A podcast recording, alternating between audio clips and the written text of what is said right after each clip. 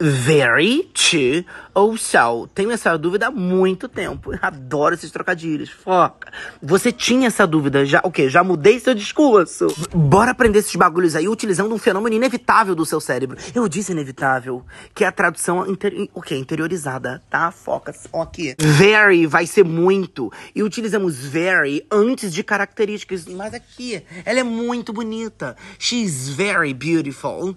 She's very beautiful.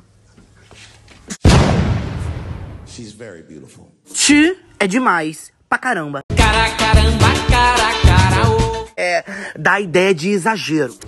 Dá uma ideia negativa. Meu Deus, gente, sem, sem condições. Esse protetor solar tá caro pra caramba. Isso tá caro demais, tá? It's too expensive.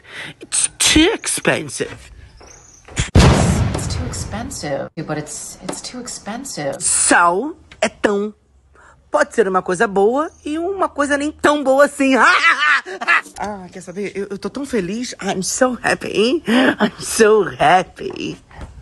I mean, I'm so happy. I'm so happy. I mean, I'm so happy. I'm so happy. Ah, quer saber? Agora eu fiquei tristinho. Ah, eu tô tão tristinho. Eu tô tão triste. I'm so sad.